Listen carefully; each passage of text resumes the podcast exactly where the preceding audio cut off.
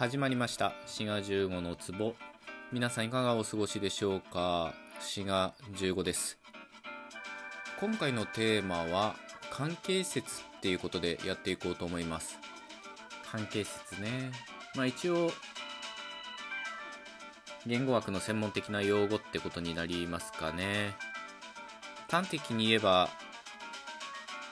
うーん文である名詞を修飾することを関係説構造とか言ったりしますね。名詞を修飾するっていうのはいろんなやり方がありますけどまあ一番メジャーなのは形容詞による修飾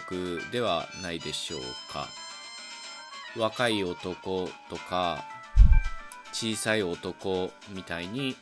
形容詞でこう名詞を修飾するっていうのはよくありますよね。それが文というか、まあ、説と言った方がいいんですけど、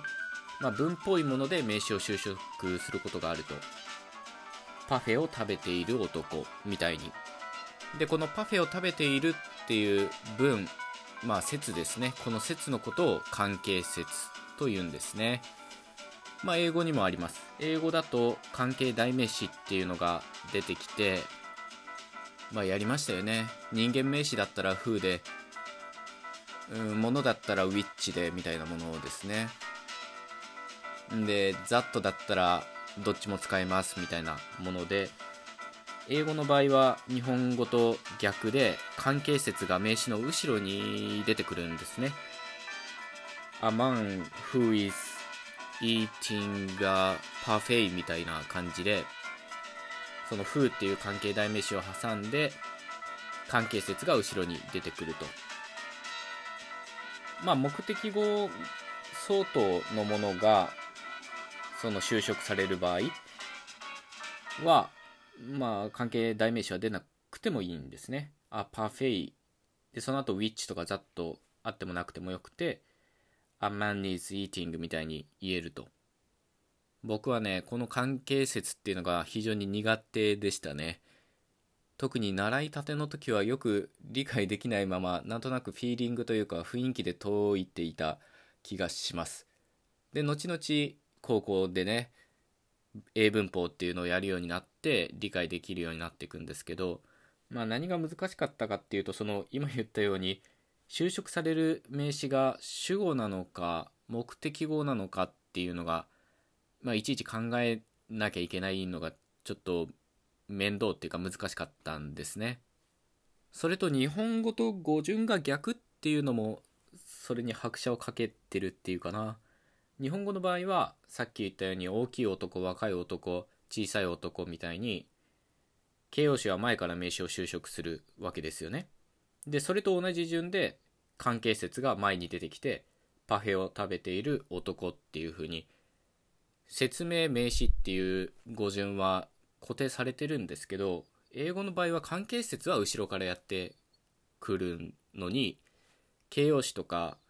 あとは this とか that みたいな指示詞っていうのは名詞の前に出てくるのでそこも多分理解しがたかったんじゃないかなと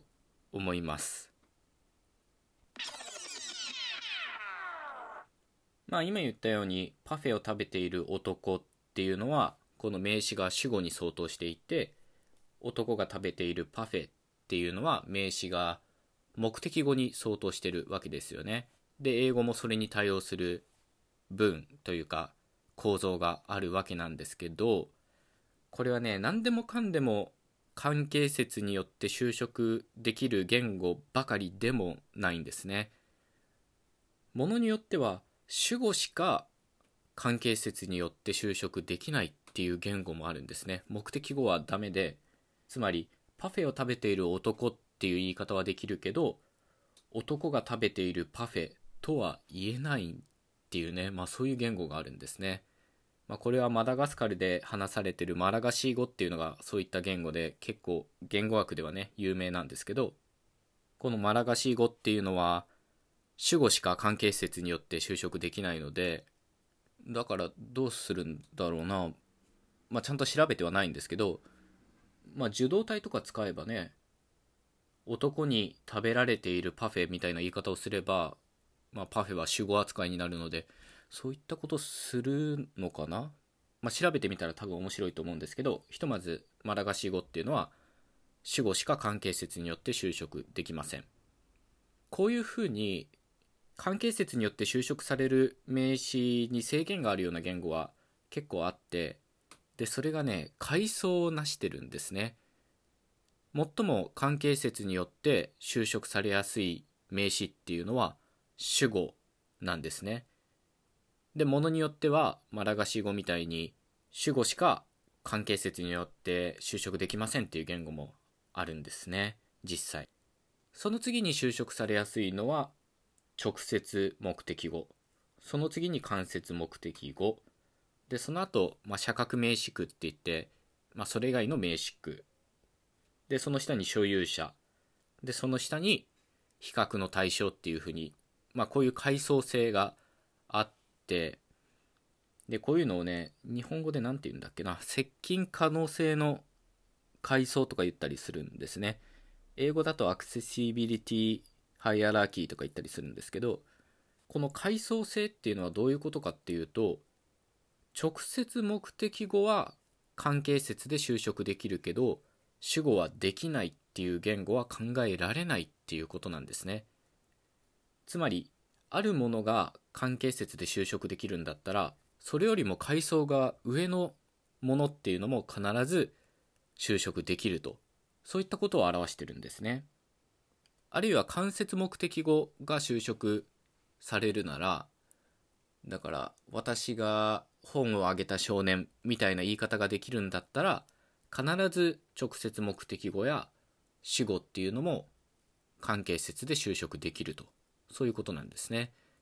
子供に本をやった男とかね、まあ、そういった言い方が必ずできるということです。でさっき言ったようにマラガシ語っていうのは主語しかダメで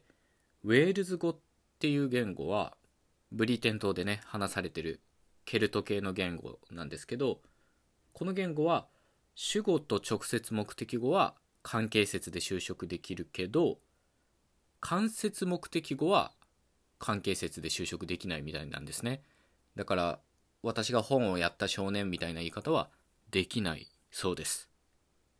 時々この言語学の理論の話でね階層性っていうのが問題になることがあってこの接近可能性の階層以外にもいろんな階層っていうのが発見されています。まあ日本語の場合はわりかし主語でも直接目的語でも間接目的語でも就職できるんですけどただ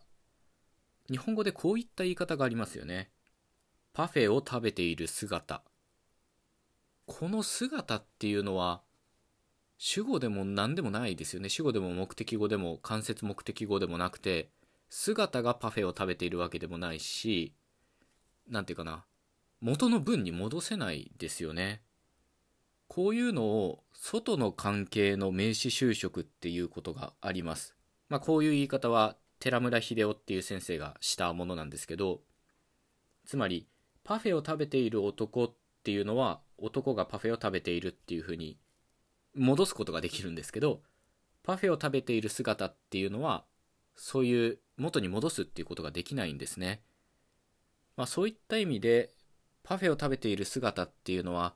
関係説とは言わないですね普通ね単に名詞就職っていうと思いますこの外の関係の名詞就職に関しては過去のトークでお話ししていてさんまを焼く匂いっていうのを確か例に挙げたと思うんですけど関連トークがあるのでそちらも聞いていただけたらと思いますはいまあ今回のトークは割とハイレベルだったんじゃないかなと思います結構ね言葉だけじゃわからないと思うので、まあ、何回か聞き直していただけたらと思います。というわけで今回のトークはここまでということでお相手は志賀15でした。また次回のトークでお会いいたしましょう。Thank you.